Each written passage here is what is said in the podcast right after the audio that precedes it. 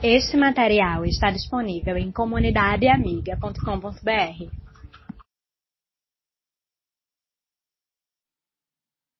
Graças paz, irmãos. É bênção estar aqui. É graça de Deus, né? Eu me sinto muito feliz por poder compartilhar a palavra dele com os queridos mais uma vez. É, eu tenho feito isso mais pela manhã e pouquíssimas vezes à noite. E quando a gente vem aqui à noite, parece que a gente fica até orando mais. parece que a responsabilidade é maior, mas não é não. É a mesma responsabilidade de compartilhar a palavra do Senhor. Isso é bênção de Deus. Eu peço que vocês estejam orando, pedindo para que o Espírito Santo ele fale aos nossos corações aqui nessa noite. Eu queria lhe convidar a abrir sua Bíblia lá em Atos 2. Atos 2. A partir do versículo 42. Diz assim a palavra de Deus. E todos continuavam firmes, seguindo os ensinamentos dos apóstolos, vivendo em amor cristão, partindo o pão juntos e fazendo orações. Vamos orar? Senhor Deus, muito obrigado por tudo que o Senhor já tem falado ao nosso coração aqui nessa noite, através dos louvores, através desse testemunho tão precioso de Jaquilene aqui na frente. Ó Deus, que em tudo isso o Senhor esteja sendo adorado e exaltado aqui entre nós. Nosso desejo nessa noite é exaltar o Teu nome. Temos sim o desejo de compartilhar tudo que a tua palavra fala, mas queremos, acima de tudo, que o Senhor se agrade do nosso louvor, que o Senhor se agrade da nossa adoração, que ao sairmos daqui tenhamos certeza, Pai, de que foi um culto com um aroma suave a Ti, Deus. Então aceita cada parte desse culto. Aceita essa reflexão agora. Sê com a meditação do nosso coração, Pai, e nos conduz. Fala com todos nós. Em nome de Jesus. Amém. Pegando um pouco o gancho da música que cantamos aqui, e estava dizendo ali para André, André teve uma parte aqui da minha pregação que eu queria falar do brilho que nós temos que ter na nossa vida. E que esse brilho ele só vem através de uma vida que anda com Deus. Uma vida que anda em independência do Espírito Santo. Não independência do Espírito Santo, mas em dependência do Espírito Santo. E muitas vezes nós invertemos as coisas. Muitas vezes como, como igreja, como pessoas, como, como crentes que somos, nós primeiro queremos garantir as coisas, queremos deixar tudo pronto para depois orarmos, para depois jejuarmos, para depois buscarmos a Deus, para depois reunir ou quando já estiver em cima de algum evento, de algum propósito que a gente queira alcançar, quando chegamos em cima, aí nós oramos, porque nós não tínhamos orado ainda. E geralmente vem primeiro para aqueles que trabalham aqui com ministérios, às vezes primeiro vem as ideias. Às vezes primeiro vem os planejamentos. E depois vem a oração. E a gente termina confundindo as prioridades da gente. Né? Quantas vezes também na nossa vida pessoal, a gente também tem propósitos para nós. Ou a gente tem propósitos para a nossa família. Ou propósitos de evangelização. E a gente começa a querer fazer as coisas acontecerem e a gente esquece que para que as coisas aconteçam de uma forma que agrade a Deus, a gente precisa buscar a presença dEle. A gente precisa contemplar a Sua palavra. A gente precisa pedir para que o Espírito Santo sonde o nosso coração. A gente precisa entender por que caminho Deus quer nos guiar. Porque existe, existem várias opções na nossa vida pessoal, na nossa vida como igreja. Existem vários caminhos que são lícitos. Mas qual é o caminho especial que o Senhor quer que eu siga? Não é? E só a dependência de Deus. Isso eu prego para você, prego para mim. É uma mensagem de Deus para todos nós aqui. O que é que, o que é que Deus quer de nós? Qual é o algo a mais que o Senhor quer? Para que a gente entenda a sua vontade, para que a gente, como pessoa, como ministério, como igreja, a gente faça a vontade de Deus do jeito que Ele quer. E no primeiro, no primeiro ponto dessa nossa reflexão, a, a gente vai falar um pouco disso, porque é exatamente nesse ponto em que a gente tropeça mais. E tantas outras coisas que a gente gostaria que acontecesse na nossa vida, na, na vida da igreja, elas terminam não acontecendo porque nós não dependemos, muitas vezes, do Espírito Santo de Deus. Essa, muitas vezes, é a grande verdade da minha vida. Muitas vezes essa é a grande verdade na vida da igreja, não só no nosso bairro, na nossa cidade, mas muitas vezes no mundo. Temos nos tornado ativistas e temos esquecido daquilo que é o principal. Dependência de Deus. Eu não quero dizer aqui, irmãos, que não existem coisas que nós já sa não, não saibamos o que temos que fazer. A gente sabe ah, que a gente deve evangelizar, a gente sabe que a gente deve acompanhar pessoas, que a gente deve abençoar, que a gente deve ah, nos organizar para, como igreja, alcançar esse mundo. Nós sabemos de muitas coisas e já, nós já devemos fazer elas.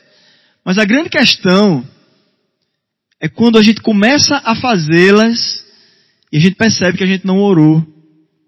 E que a gente não buscou a Deus. E eu fico muito preocupado quando isso acontece na minha vida. E eu vejo as consequências de quando isso não acontece na minha vida. Eu vejo as consequências de quando isso não acontece na vida da minha família. E talvez você também já tenha percebido as consequências de sendo igreja, não ser uma igreja que tem a oração como prioridade. Eu não, estou aqui dizendo que essa é uma característica da nossa igreja, mas é uma característica da nossa época. É uma característica, é uma grande tentação nos dias de hoje nós segurarmos as coisas com a força do nosso braço, com a força humana. E parece que essa igreja aqui do livro de Atos, ela tinha essas prioridades invertidas. Elas estavam com as prioridades, ela estava com a prioridade do jeito certo. Primeiro, essa igreja buscava Deus em oração. Primeiro ela prioriza, priorizava o guiar do Espírito Santo. E em seguida, ela vai fazer a obra de Cristo, ela é impulsionada pelo Senhor a ganhar o mundo. Isso não, não aconteceu à toa. Se você for ver no capítulo 2, nesse mesmo capítulo que a gente leu, os versículos 40, o versículo 42, lá no começo vai falar o porquê essa igreja estava tão impactada com a presença do Espírito Santo. Esse texto é o texto que mostra a descida do Espírito Santo na festa ali de Pentecostes, na época da festa de Pentecostes, quando o povo de Deus estava reunido ali e reunido naquela casa, eles estavam em oração, obedecendo o que Jesus tinha dito, quando Jesus foi ao céu, disse, olhem, permaneçam orando até que o Espírito Santo seja derramado. E ali aqueles homens e aquelas mulheres estavam em oração, ansiosos pela descida do Espírito Santo. E você conhece a história, o Espírito Santo ele vem sobre os apóstolos ali, sobre aquelas pessoas que estavam reunidas e maravilhas acontecem naquele lugar. O livro de Atos ele é cheio dessas maravilhas, dessa do que eu chamaria de uma festa de inauguração, do momento onde o Espírito Santo ele vai receber uma luz, um foco maior nas escrituras sagradas. No Antigo Testamento, a gente vê o foco na Trindade, na pessoa de Deus. No Novo Testamento é focado Jesus Cristo. Até o fim dos evangelhos. E a partir do livro de Atos, o Espírito Santo, ele ganha luz, ele ganha foco. E ali, aqueles homens e aquelas mulheres, eles sabiam muito bem que o Espírito Santo era Deus. E que tudo aquilo que estava acontecendo, todo aquele poder, toda aquela maravilha, não baseava-se na força humana, nas engenhosidades, na inteligência deles. O apóstolo Paulo, mais na frente, ele vai dizer, eu prefiro falar pelo poder de Deus do que usar a minha sabedoria humana. Eu considero tudo o que eu, o que eu aprendi, tudo, toda a minha inteligência como refúgio. Porque eu quero realizar o meu ministério pelo poder de Deus. Essa é a tônica da igreja do livro de Atos.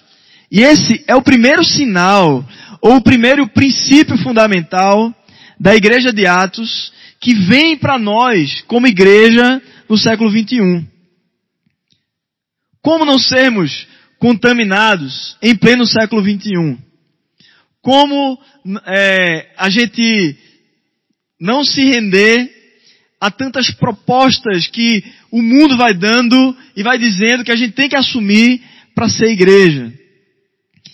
E quando eu estava preparando esse texto, eu lembrei da igreja lá do século IV. Quando a igreja vinha caminhando bem, na dependência do Senhor, vinha sendo perseguida e orava e foi espalhada por todo o mundo para pregar o evangelho as igrejas foram plantadas em todo o mundo. Mas era uma igreja que durante um bom tempo foi perseguida. E isso levava eles à presença de Deus, a depender de Deus e a depender do Espírito Santo. Mas chegou um momento em que o imperador Constantino, ele abraça o evangelho, entre aspas, não se sabe a legitimidade dessa conversão de Constantino, e a partir daquele momento, o evangelho, ele para de ser perseguido por aquele império. E começa a haver um tempo de paz no meio da igreja cristã.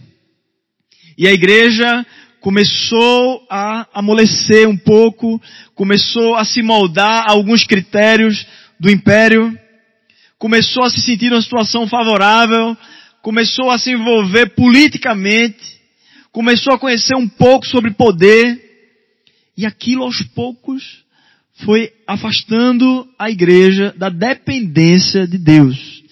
E a igreja começa a se vender e vender seus princípios. E eu comecei a imaginar qual é o império de hoje que pode estar nos distanciando daquilo que Deus quer de nós. Qual é a diferença entre nós, igreja do século 21, para a igreja de Atos? Eu sei que nem tudo do livro de Atos nós, nós vamos viver exatamente como aconteceu naquela época. Mas uma coisa eu não posso deixar de dizer. O nosso Deus é o mesmo Deus. O nosso Deus é o mesmo Deus poderoso, que age em nossas vidas, e age na vida da igreja e age no mundo. Ele é o mesmo Deus. E a pergunta que vem ao nosso coração é, que características do livro de Atos, da igreja primitiva, nós perdemos e nós devemos urgentemente ir até elas e reassumir essas características para nós? E de que forma a sociedade que a gente vive tem nos desviado dessas características? Então essa primeira característica é a que a gente já falou. A dependência do Espírito Santo. Nós precisamos urgentemente priorizar a busca de Deus, a oração, buscar jejuar, buscar estar diante da palavra do Senhor, buscar conhecer os dons espirituais da igreja para que a igreja seja uma igreja, uma igreja guiada através dos dons bíblicos, para que a gente entenda o que o Senhor quer fazer em nosso meio, para que a gente dependa do Espírito Santo para tudo aquilo que a gente faz. Então essa é a primeira característica e a característica mais importante. Porque essa característica faz a gente conhecer as outras características da igreja primitiva. É o Espírito Santo que começa a conduzir aquela igreja a conhecer algumas outras coisas. E a segunda coisa, o segundo princípio fundamental da igreja de Atos, que nós devemos voltar a esse princípio, que nós devemos abraçar esse princípio, é o amor à palavra de Deus, que está no mesmo versículo que você leu. O texto diz que aqueles homens e aquelas mulheres, eles perseveravam diante da doutrina dos apóstolos. A doutrina dos apóstolos ali naquela época era a palavra de Deus. O Antigo Testamento, as palavras de Jesus e agora as, as explicações que os apóstolos davam acerca de Jesus, acerca do Antigo Testamento e as coisas novas que os apóstolos traziam para a sua igreja.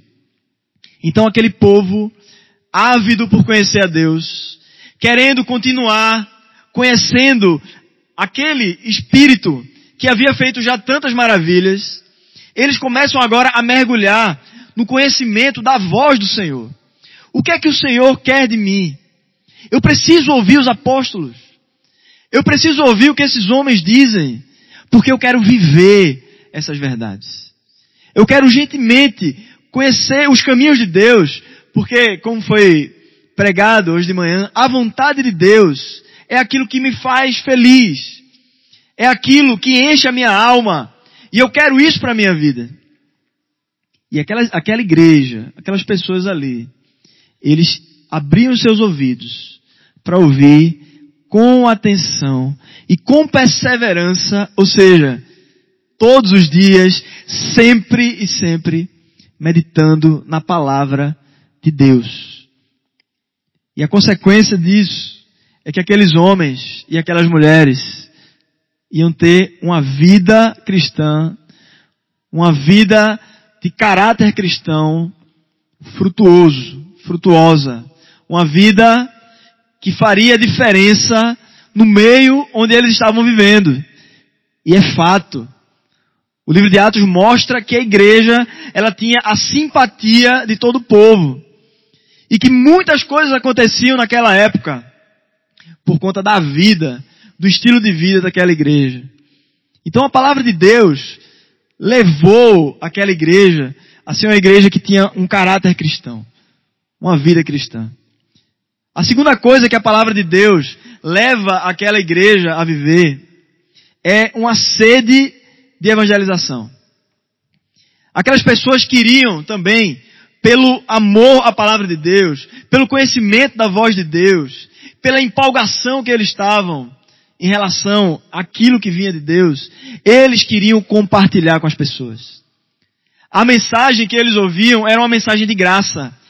Eles sabiam que eles tinham sido salvos pela fé em Jesus e não pelas obras, como antes era cobrado deles, que eles fossem salvos pela obediência total à lei. E todos nós sabemos que nenhum homem, eu e você, e nenhum homem naquela época, conseguiria ser fiel a Deus, porque obedeceu todos os mandamentos da lei. Jesus diz que aquele que tropeçasse em um dos mandamentos já teria caído em todos os outros. Então aqueles homens estavam felizes, porque a mensagem agora era, crê no Senhor Jesus Cristo e serás salvo. E aqueles homens tinham recebido a verdadeira fé. E eles agora estavam incluídos no corpo de Cristo. Simplesmente pela fé verdadeira no Senhor. E eles queriam agora compartilhar isso com as pessoas. Eles queriam dizer isso a todos. E o livro de Atos, se você folhear as páginas do livro de Atos, você vai ver pessoas falando do Senhor Jesus. Primeiramente dentro de Jerusalém. Depois o Espírito Santo manda uma perseguição e essas pessoas são espalhadas por todo o mundo. E elas não ficam ressentidas, não ficam com raiva de Deus, porque foram perseguidas e espalhadas. Mas elas se tornam missionários por todo o mundo. E falam da bondade de Deus toda, em todo o mundo daquela época. Porque eles levavam a palavra de Deus a sério. Eles estavam com os ouvidos ansiosos por conhecer a vontade do Senhor. E essa é uma segunda característica fundamental que nós, como igreja, devemos imitar. Eu lembro de uma história que um pastor chamado Ronaldo Lidório, missionário em Gana, numa tribo chamada Concomba, ele conta que depois de uma ação de Deus muito poderosa que teve ali naquela, naquela aldeia que ele morava e depois em outras aldeias concombas, e ele começa, depois dessa ação de Deus, de muitas conversões acontecerem ali, ele começa a formar uma liderança. Pessoas que não sabiam nem ler, ele começou a colocar um alfabeto na língua daquela, daquela tribo, e ele começa a traduzir a palavra de Deus na língua deles, e ele começa a formar uma liderança, e aos poucos ele ia dando porções da palavra de Deus para aquelas pessoas, para aqueles líderes. Até onde eu sei, ele conseguiu traduzir o, o Novo Testamento inteiro, eu não sei a que pé anda isso. Mas um daqueles líderes, inocente, né, chegou e fez um, uma declaração para Ronaldo Lidório e disse assim: Pastor, se nós estamos tão felizes com essa porção da palavra de Deus que nós temos, e eles não tinham ainda o Novo Testamento nessa época, mas se a gente está tão feliz com o pouco que a gente tem da palavra, se nós estamos tão é, jubilantes com isso, eu imagino como deve ser lá no seu país. As pessoas devem ser muito felizes. As pessoas devem pregar para todo lado. As pessoas devem ser cheias do Espírito Santo, não é verdade? E Ronaldo diz que se sentiu embaraçado com aquela declaração daquele homem. Porque a verdade é que na terra dele, ele, ele é de Recife, não era bem isso que estava acontecendo. As pessoas que tinham a palavra de Deus por completo, que tinham a palavra de Deus por inteira, eram as pessoas que não estavam valorizando a palavra de Deus. É urgente a gente voltar aos princípios da igreja de Atos. É urgente. Porque se nós, se eu e você estamos apáticos em relação àquilo que é a nossa vida, que é a palavra de Deus. Se a gente está apático em relação a isso, o que será da nossa fé? Se a fé vem pelo ouvir a palavra de Deus. O que será da nossa vida? Se é a palavra de Deus que nos ensina, que nos educa, que nos corrige, que diz para onde é que a gente deve ir, que é o instrumento, o canal por onde Deus enche os nossos corações. Se nós estamos assim em relação à palavra de Deus, o que será de nós? É urgente nós voltarmos à palavra do Senhor. A terceira característica que eu gostaria de, de destacar, que era uma marca daquela igreja, e que deve ser marca também para nós hoje, é a característica da comunhão cristã. Aquela igreja era uma igreja que ela tinha a sua comunhão não simplesmente pelo fato de se encontrarem fisicamente, não é? Às vezes a gente confunde as coisas e a gente acha que comunhão é simplesmente chegar e partir um bolo junto. Tudo isso faz parte, tudo isso brota de uma comunhão verdadeira. Mas a cola que nos liga, o, o fator que, que nos faz um, esse se chama Cristo Jesus. Comunhão, ou estar conectado ao seu irmão e a Deus, é algo que já aconteceu.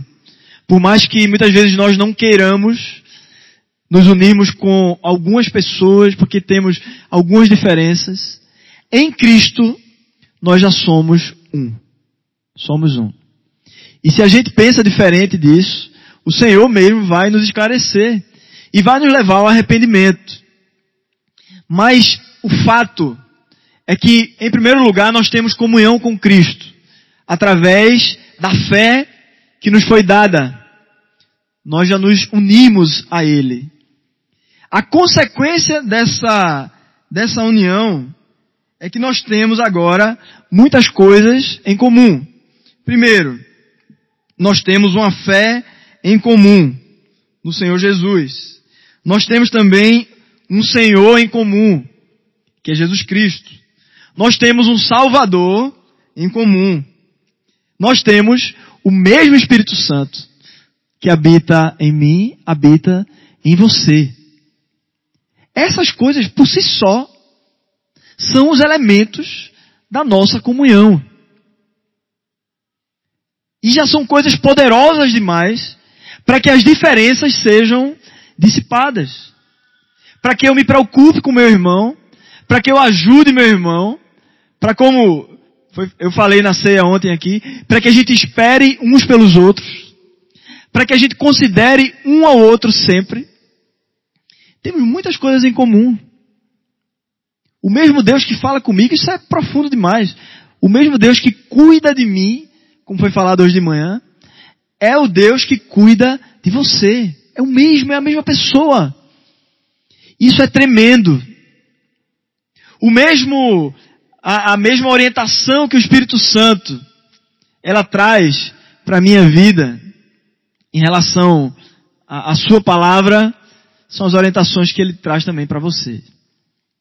E a gente deve celebrar essa comunhão. A gente deve investir nessa comunhão. E era isso que aquela igreja fazia. Eles perseveravam na doutrina dos apóstolos, no partir do pão e nas orações. E eles estavam juntos fazendo isso. Juntos. O texto vai falar mais embaixo que eles compartilhavam aquilo que eles tinham.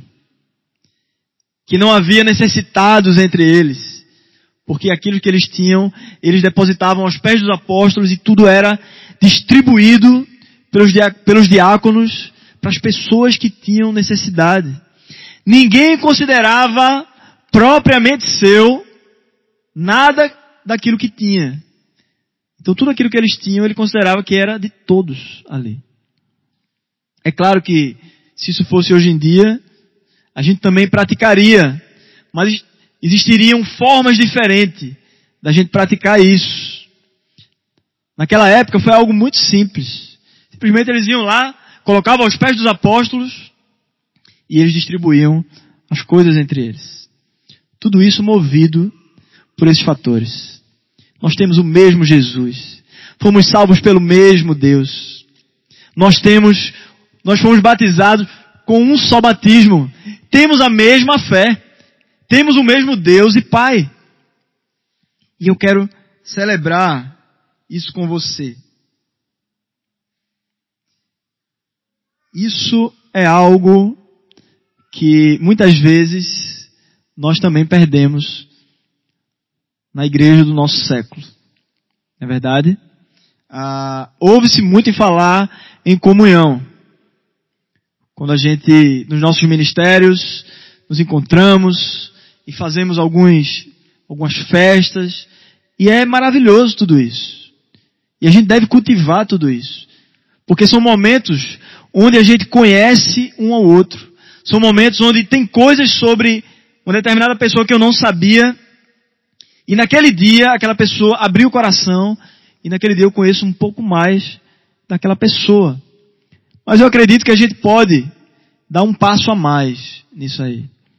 Eu acredito que a gente pode celebrar de uma forma mais profunda a nossa comunhão. Porque, ao mesmo tempo que há momentos onde nós conseguimos conhecer mais o nosso irmão, mas também em muitos desses momentos nós continuamos trancados, fechados, não abrimos o nosso coração. Muitas vezes nós também não vamos ao nosso irmão para saber para cuidar, para saber como é que está a vida dele, se ele está feliz, o porquê ele está feliz, se ele está triste, o porquê ele está triste. Muitas vezes nós também, quando alguém abre o coração, nós não temos a ousadia de abrir a palavra de Deus e compartilhar daquilo que nós temos em comum com aquela pessoa que é um comigo.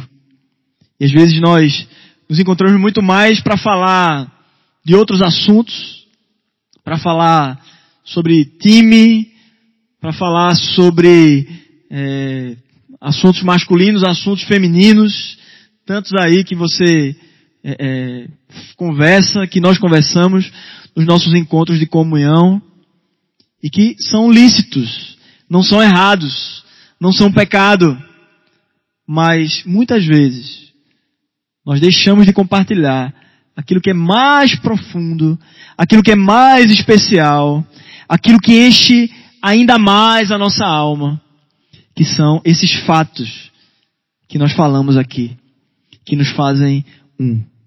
Eu sei que todos nós aqui somos impactados pela ação de Deus em nossas vidas. Eu sei que cada um aqui, se a gente der um microfone, vai falar de algo que Deus está fazendo.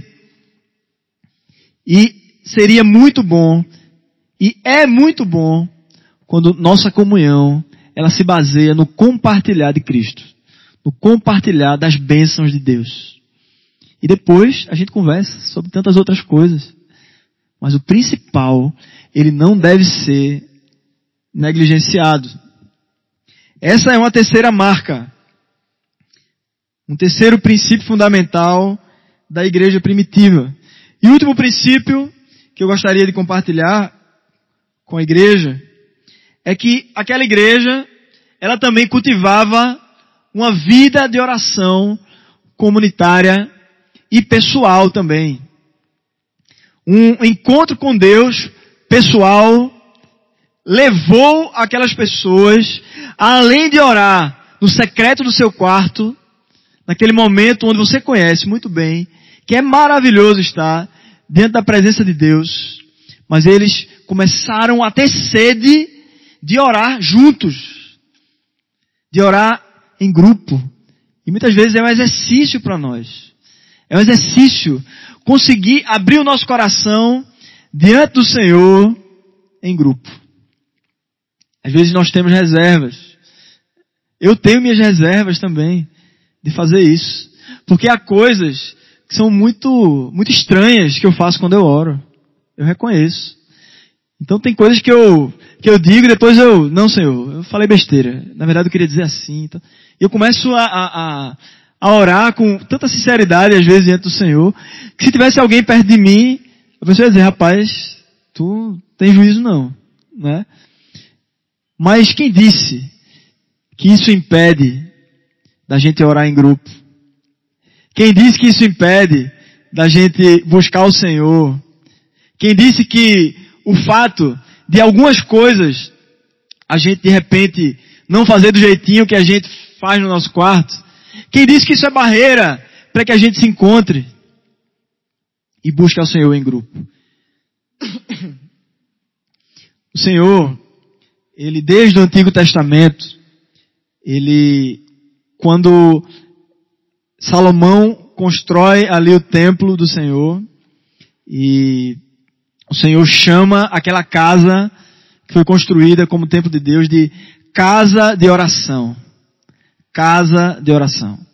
Ou seja, era um lugar onde o povo de Deus ia se encontrar para sacrificar, para adorar o Senhor, mas para orar. Casa de oração. Mas muitas vezes, o que acontece, principalmente entre a, a juventude, entre os adolescentes, que eu acho que não está sendo o caso hoje. Estou muito feliz que os adolescentes têm buscado ao Senhor oração, os jovens também têm buscado. Mas o que é que acontece, e talvez já aconteceu aqui, acontece em algumas igrejas, é que quando a gente chama as pessoas só para orar, aí parece que dá aquela moleza. Não, rapaz, mas não vai ter um louvor, não vai ter uma banda, não vai ter um negócio assim, chame minha atenção. Não, é só orar. Aí dá o drible. Quando chega aqui na vigília, nós temos dez pessoas. E hoje nós temos quantas aqui? Uma média de quanto, pastor? Temos aqui hoje, pastor Sérgio? 450? Pronto. 10 pessoas vêm orar. Essa igreja aqui, ela entendia que a gente não precisava atender às sugestões, não é? Se fosse aplicar para hoje. Se fosse eles falando da gente hoje, eles iam dizer assim, olha, vocês não precisam de tanta montagem, de tanta estrutura, de tanta, sabe? De tantas luzes ou tantas coisas para buscar, para me buscar não, para buscar a Deus não. Vocês só precisam se juntar aqui, ó, e começar a orar. Direcionados pela palavra de Deus. Começar a orar num tempo gostoso de oração. E se for uma vigília, sem hora para acabar. Deus se agrada disso. Deus se agrada quando o povo começa a buscar Ele junto. No Salmo 133, o salmista fala, como é bom e agradável que os irmãos vivam em união. E as pessoas cantavam isso indo para o templo. O povo, uma multidão indo para o templo. E era uma caminhada longa até chegar ao templo. E eles iam cantando e Deus se alegrava com a união daquele povo que estava indo adorar. Fazer o que a gente está fazendo aqui hoje. Mas lá era casa de oração. Eles também iam orar. Não é verdade? Jesus, ele também cultiva a oração em grupo. Jesus, por vezes, ele ora com os seus discípulos. Ele leva os seus discípulos a orar. Antes de ser crucificado, ele chama seus discípulos para vigiar com ele. Para orar junto com ele. E ele reclama. Ele diz, rapaz, vocês estão aí dormindo num momento tão importante. E Jesus, ele sabia que precisava orar. E precisava estar diante do Pai porque ele ia ser crucificado. Mas ele queria orar com seus amigos. Ele chama os seus discípulos de amigos. Ele queria orar com eles. Se isso agrada a Jesus, e Jesus é Deus, então essa é a vontade de Deus. Que a gente invista como comunidade, como igreja, na nossa vida de oração pessoal e na nossa vida de oração comunitária. O, o nosso sonho é que essa vigília que nós temos aqui na igreja, ela nos alcance, ela toque a mim, toque a você, e que seja uma prática nossa, aqueles que não trabalharem no horário da vigília, né? Se você não trabalha no horário da vigília, você é convidado a estar aqui. Para a gente buscar a Deus juntos. Você também pode se juntar com seus irmãos e vir para a igreja orar. Você pode também se juntar com o seu ministério e vir para a igreja, ou e vir como igreja, porque a igreja é você, orar. Convide um ao outro a fazer isso. Estimule um ao outro a buscar o Senhor juntos. E as consequências disso são com Ele. Mas a sede do meio do seu coração é estar na presença de Deus. E eu vou dizer a você, isso supre a sua alma, a minha e a sua alma, muito mais do que um grande evento muito bem montado. Porque o povo do mundo também sabe fazer evento. E faz às vezes muito mais bem feito do que a gente. Então evento por evento não quer dizer nada.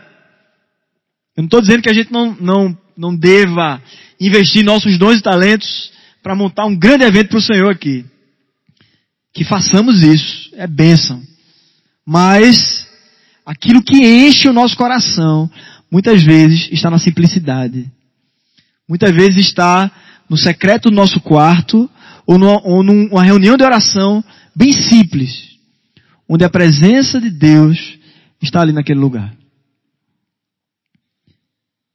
A igreja essencial, que é o tema disso que a gente está falando aqui. Para sermos uma igreja essencial, não é preciso tantas, tantas coisas difíceis, não é? Mas é preciso a gente depender do Espírito Santo. A gente voltar a entender que não é o nosso braço que faz as coisas acontecerem. Esse é o primeiro passo. Segundo passo, nós precisamos amar a Bíblia, ter sede da palavra de Deus, voltar a se apaixonar pelas páginas do Evangelho, do Antigo Testamento, sabe? Voltar a ter aquele gozo com a palavra do Senhor. Voltar a achar maravilhoso estarmos juntos, seja no momento simples demais, compartilhando a palavra de Deus, abençoando a vida um do outro, celebrando o que temos em comum. Precisamos fazer isso e precisamos nos reunir para orarmos, estar diante do Senhor. Para sermos igreja é essencial. Não é preciso muita coisa. Mas é preciso a gente ser simples em muitos momentos. Ser simples. Eu não sei como nós podemos aplicar isso a partir de hoje no estilo de vida da nossa igreja.